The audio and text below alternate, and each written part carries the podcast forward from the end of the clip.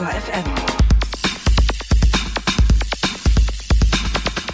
Wie wir in der Dezemberausgabe dieses Podcasts erfahren haben, möchte Christian neue Laufräder für sein Rennrad kaufen. Das ist ein 15 Jahre altes Modell und auch unser Hörer Malte ist in einer ähnlichen Situation und schreibt uns. Reicht ein mittelpreisiger Aluminium-Laufradsatz für 600 bis 700 Euro für engagierte Hobbysportler aus? Oder ist es auch hier schlauer, etwas tiefer in die Tasche zu greifen und sich einen Carbon-Laufradsatz für 1000 Euro oder mehr anzuschaffen, an dem man dann viele Jahre seine Freude hat? Wie weit liegen die Materialien auseinander und welches Hochprofil passt für welchen Radler? Diese Frage und diese Fragen geben wir weiter an Jens Klötzer vom Tourmagazin, der natürlich auch im Jahr 2019 unser Technikmann ist und unser Technikexperte. Klingeln bei Klötzer. Die Technikfrage beim Antritt auf Detektor FM.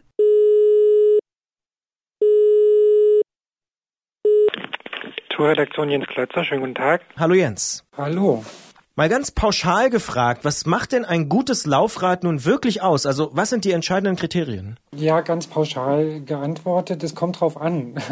Also ein gutes Laufrad muss, muss natürlich zum Einsatzzweck passen. Und ähm, es gibt verschiedene Eigenschaften, die man dem Laufrad so zuschreibt. Also es muss natürlich irgendwie lange genug halten, es soll gut bremsen, wenn man noch mit Felgenbremsen unterwegs ist, ist es da ein wichtiges Thema.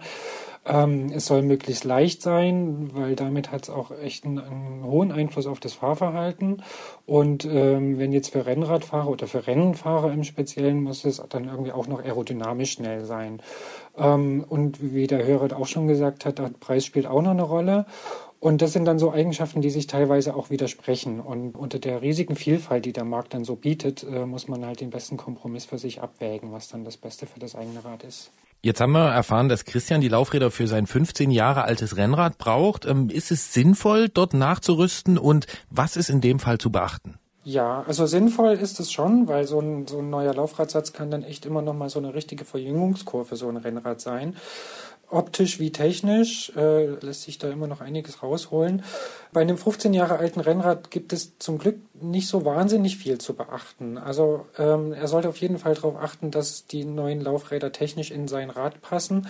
Da hat er ein bisschen Glück, weil äh, das Einbaumaß oder das Achssystem jetzt, da hat sich in den letzten 20 Jahren nichts getan. Das ist gleich geblieben, zumindest solange das ein Felgenbremsenrad ist, sondern das hat sich erst bei Rennrädern mit Scheibenbremsen wieder verändert. Ansonsten, er muss auf den Freilauf achten. Das ist hinten, wo das Ritzelpaket draufkommt und er muss halt zu seiner Schaltung passen. Ähm, das ist zum einen herstellerspezifisch, also da gibt es zwei, nämlich Shimano und Campagnolo. Das sollte halt zu seiner verbauten Schaltung passen. Und ähm, die haben sich auch über die Jahre immer mal wieder verändert, aber in der Regel sind die rückwärtskompatibel. Das heißt, mit einem 15 Jahre alten Rennrad hat er wahrscheinlich eine Neunfachschaltung drauf.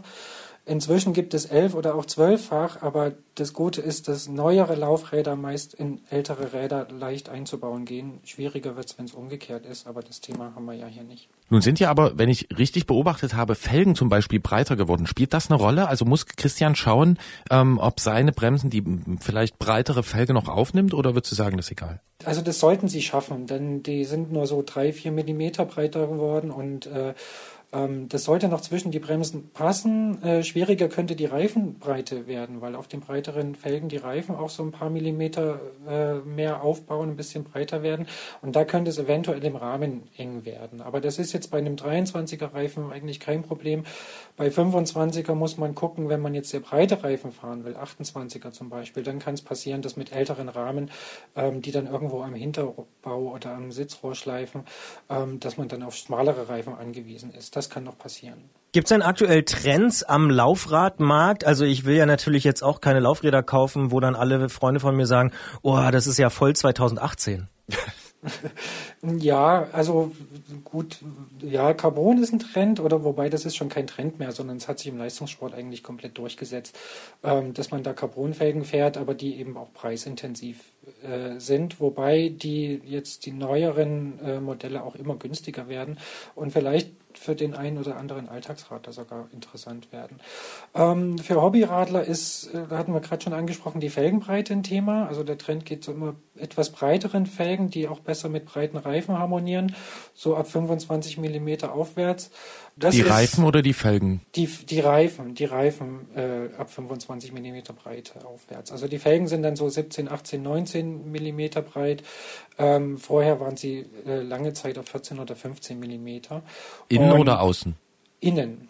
Ja, also da, wo der Reifen reingesetzt sozusagen. Also die Maulweite wäre der richtige Begriff. Und ähm, das ist schon sinnvoll, weil die fahren sich einfach komfortabler und ähm, das, das, ist eigentlich äh, inzwischen ein Trend, der, der sich auch schon durchgesetzt hat.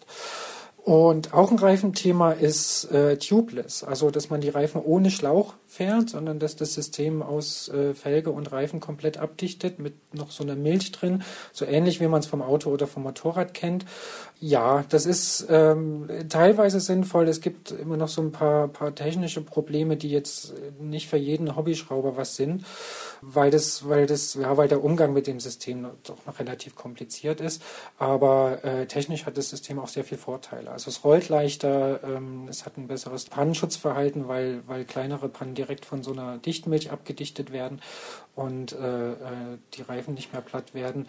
Auch das ist sinnvoll und ich glaube, für die Zukunft ähm, äh, wird sich auch das mehr und mehr durchsetzen. Jetzt stellt Malte die Frage, ob ein Aluminium-Laufradsatz für 600 bis 700 Euro ausreichend ist oder ob es schlauer wäre, über 1000 Euro in Carbon-Laufräder zu investieren. Was sagst du? Das kommt auch so ein bisschen auf den Malte an. Also wenn der Malte jetzt einfach nur ähm, mit seinem Rennrad, weiß ich nicht, hobbymäßig, freizeitmäßig unterwegs ist, ähm, dann würde ich sagen, so ein Alulaufradsatz für 600, 700 Euro ist absolut ausreichend, weil dafür bekommt man schon richtig gute Laufradsätze. Also vor allen Dingen ziemlich leichte, die sich dann vom Gewicht her auch gar nicht mehr so viel mit Carbonfelgen nehmen. Und ähm, ja, was, was absolut ausreichend ist, um, um viele Jahre mit Freude fahren zu können. Ähm, Carbon wird dann sinnvoll, wenn ich Rennen fahren will und wenn es mir vor allen Dingen um die Geschwindigkeit geht, weil ich äh, mit Carbon höhere Felgen bauen kann, die einfach aerodynamisch schneller sind, windschnittiger sind. Und äh, nur da fängt Carbon an interessant zu werden. Also wenn ich hohe Felgen haben will, die wirklich schnell sind und äh, wo es mir um Geschwindigkeit geht. Und wenn es mir da um die Platzierung oder um, um die Zeit geht, wenn ich Rennen fahre, dann lohnt es sich über Carbon nachzudenken muss man entsprechend auch tiefer in die Tasche greifen. Ja. Für Malte kann ich an dieser Stelle natürlich nicht reden, aber für mich schon. Vielen Dank, das waren schon mal viele Hinweise und viele Tipps, äh, wo ich was mitnehme. Danke Jens, wir reden gleich im Podcast Bonustrack noch ein bisschen weiter, denn ich habe natürlich noch Fragen und Gerolf logischerweise auch und äh, wir reden noch ein bisschen weiter über Laufräder und was man da so lernen kann. An dieser Stelle schon mal vielen Dank. Ja, gerne. Beantworte ich gerne. Bis dann. Und da sind wir auch schon im Bonustrack und Christian hat natürlich recht. Ich habe auch noch Fragen an Jens und ich fange einfach mal mit meiner ersten an. Du hast eben gesagt, Carbonfelgen sind dann wichtig, wenn es um Geschwindigkeit geht.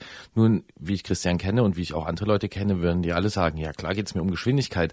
Ähm, was meinst du damit? Also macht das schon Sinn, wenn man sagt, man fährt hier seine Hausrunde äh, und will da schneller sein, da brauche ich unbedingt Carbon-Hochprofil oder ja, also kurz gesagt, um Geschwindigkeit geht es doch meistens beim Rennrad, oder? Ja, nicht unbedingt. Es geht darum, Gefahrgefühl. Also die Frage, ob das Sinn macht, auf seine Hausrunde drei oder fünf Sekunden zu sparen, die muss natürlich jeder für sich selbst beantworten. Also ja, was ich damit sagen will, sinnvoll sind Carbonfelgen eigentlich erst, wenn ich das Geld, äh, was ich dafür zusätzlich ausgeben muss, durch Preisgelder wieder reinhole. Ähm, aber äh, so funktioniert die Fahrradwelt natürlich nicht. Ähm, wenn ich an den Felgen, weil sie optisch geil sind und weil ich mich an den Zusatzspeed freue, ähm, das Geld ausgeben will, obwohl ich damit mit äh, keinen Blumentopf oder auch keinen Pokal gewinne, dann sei das jedem vergönnt. Aber die Sinnfrage muss am Ende doch jeder für sich selbst beantworten. Das, äh, das kann ich nicht pauschal sagen. Nee. Die Sinnfrage habe ich für mich persönlich schon beantwortet. Ich glaube, Carbon ist bei mir wahrscheinlich Quatsch, ähm, auch aus Finanzgründen, weil ich glaube nicht, dass mit den Blumentöpfe, die ich noch gewinnen kann, äh, das wieder refinanzieren kann. Aber was frag mich doch mal deinen Chef. ja, ich frag den mal. Das ist ein harter Hund, habe ich gehört.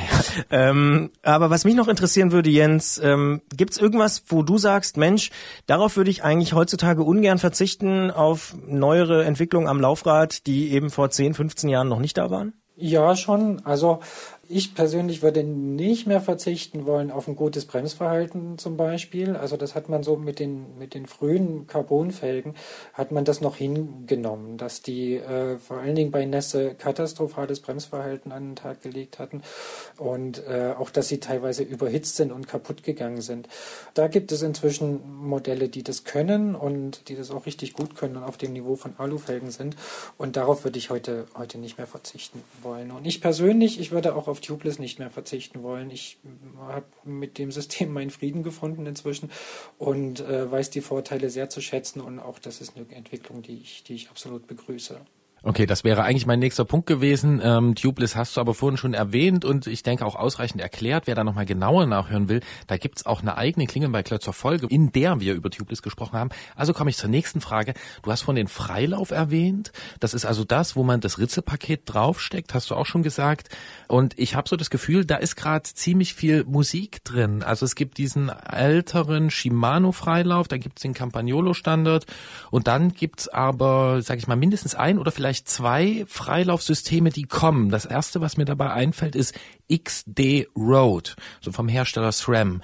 Was ist davon zu halten und sollte Christian jetzt darauf achten, dass er sich so einen XD Road Freilauf kauft und wenn ja, warum? Nee, also brauche nicht darauf achten, weil auch das ist ein, ein Freilauf, der jetzt äh, speziell für eine neue Schaltungsart entwickelt wurde. Also ähm, da kommen jetzt Schaltungen äh, mit äh, elf und zwölf Gängen, die ähm, andere Kassetten oder andere Ritzelpakete äh, haben, als man das bisher kennt. Die funktionieren oft mit einem Einfachkettenblatt, teilweise auch schon zweifach. Und dafür sind Freiläufe nötig, die ein kleineres Ritzel aufnehmen können als das mit elf Zähnen, was man bisher als kleinstes Ritzel kannte. Also das sind neun oder zehn Zähne, das heißt, man hat einen größeren Gang auf dem gleichen Ritzelpaket.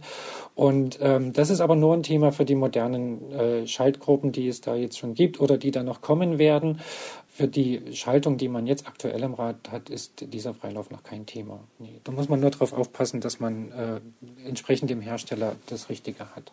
Wo würdest du denn shoppen gehen? Also wo würdest du neue Laufräder kaufen oder wo kaufst du die?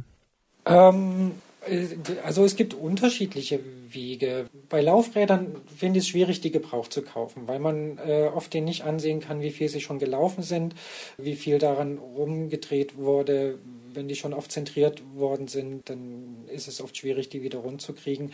Und wie viel ist auf der Bremsfläche schon gebremst worden? Ich habe mir meine Laufräder in der Regel neu gekauft.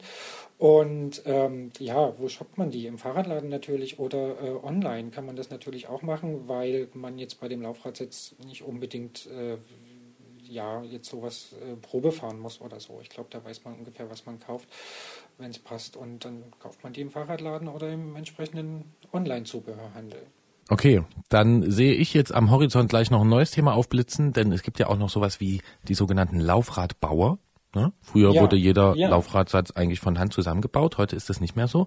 Ähm, das würde jetzt aber den Rahmen sprengen. Christian guckt mich schon tadelnd an und deswegen möchte ich Christian jetzt zwei Fragen stellen. Erstens, Christian, bist du zufrieden mit dieser Beratung? Ja, an, bis äh, zu dieser Stelle habe ich äh, auf jeden Fall viel dazugelernt. Ich bin ja wirklich jemand, äh, das haben wir ganz am Anfang ja der Sendung schon besprochen, der auch erstmal lernen muss, was Laufräder überhaupt sind. Ja? Also dass das im Prinzip die ja, äh, Reifenaufnahme ist sozusagen, um es mal ganz äh, unspezifisch zu sagen. Das habe ich gelernt. Ich habe auch gelernt, dass es breitere Laufräder gibt und wahrscheinlich auch für mich äh, werden und dass ich in meinem konkreten Fall den Hersteller Shimano brauche, weil ich ein Shimano Schaltungssystem habe.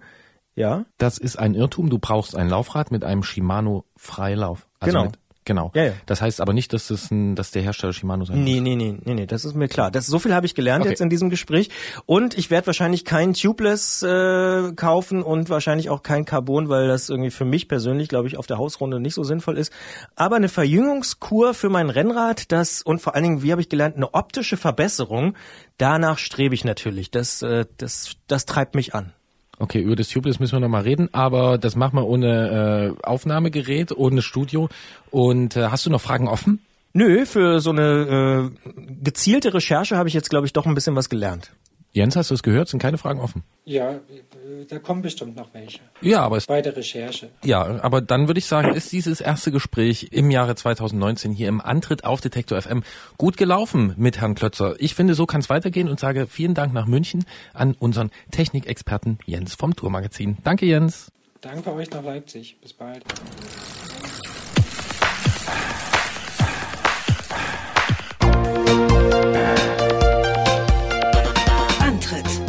Rund ums Radfahren bei Detektor FM.